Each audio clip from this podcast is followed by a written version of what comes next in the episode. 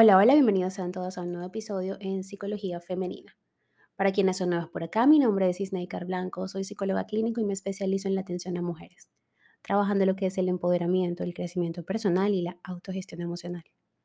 El día de hoy, como viste en el título de este episodio, vengo a enseñarte que es importante aprender a respirar cuando nuestras emociones nos desbordan. Las emociones son como brújulas que nos guían, nos empujan a la acción en la mayoría de los casos, no en todos. Piensa, por ejemplo, que el miedo puede tener un efecto paralizante, ¿cierto? Ahora bien, ¿qué pasa cuando dejamos que las emociones tomen el mando con toda su energía, sin control ninguno? En primer lugar, lo más probable es que nos pasemos de intensidad a la hora de actuar algo que puede llegar a influir en nuestra autoestima, especialmente en la seguridad que mostramos en nosotras mismas. Lograr un equilibrio emocional es un proceso que requiere práctica y entrenamiento. Imagina que necesitas subirte a una montaña rusa diariamente para sentirte descargada y motivada. Aunque en el momento puede ser que te sientas bien, la intensidad emocional luego eh, es posible que termines agotada de tantas subidas y bajadas emocionales. Es más, lo más probable es que termines desorientada y poniéndote en cuestión eh, todos los proyectos de tu vida. Dijo Anthony Robbins, toma control de tus emociones de manera consistente y conscientemente y deliberadamente transforma las experiencias de tu vida diaria. Te pregunto, Necesitas expresar las emociones intensamente para sentir que estás viva. El desborde emocional a menudo va asociado con el dramatismo o la exageración, pero no siempre tiene por qué ser así. Puede que necesites sentir las emociones y expresarlas con mucha intensidad, que sea tu manera de mostrar lo que sientes o que no sepas hacerlo de otra manera. La intensidad emocional también se ha relacionado a personas que son altamente sensibles con gran empatía y capacidad para ponerse en la piel de los demás. Las personas a las que les afecta todo de una manera muy grande pueden experimentar culpa o autoexigencia. Piensa que no es fácil gestionar la propia emoción que produce sentirse sobrepasada por las emociones todo el tiempo. Todas las emociones son válidas y necesarias para tu desarrollo. Todas ellas tienen una función adaptativa no hay emociones buenas o malas y tampoco maneras de sentirte mejor ni peor. Es importante que te permitas sentir todas las emociones encontrando una manera para que te sea más llevadera. Toda emoción, por muy intensa que sea, al final se va si la dejas salir. Las emociones son como olas que vienen y se van. pero es importante que no te dejes arrastrar por ellas. No permitas que te inunden y para ello intenta buscar la manera más sana para que se exprese. La respiración es el pilar que sustenta todas nuestras emociones.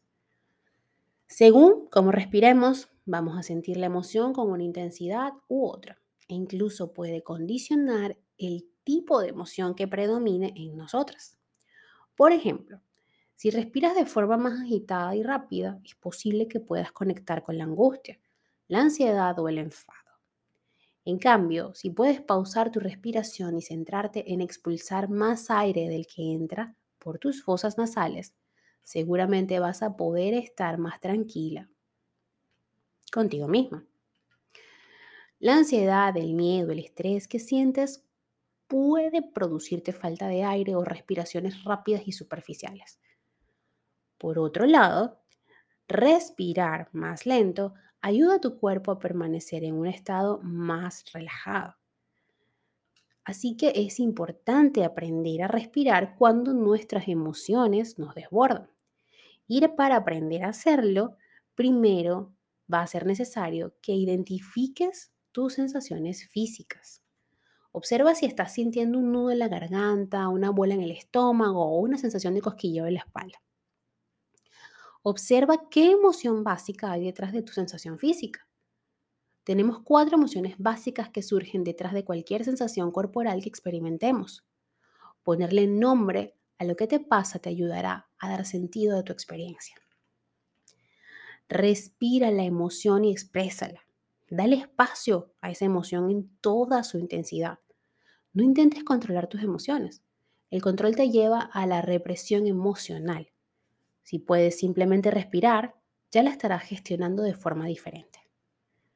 Si te encuentras con el enfado, déjalo enfriar o suéltalo sin dañarte. En vez de acumular y después expresar tu enfado como una bomba hacia los demás, puedes esperar a que la emoción se enfríe y luego buscar una manera más asertiva de expresar lo que sientes.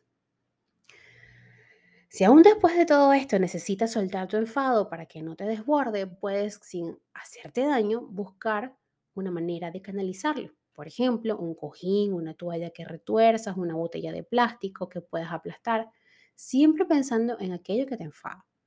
Cuanto más concreto sea el expresar la emoción, mucho mejor.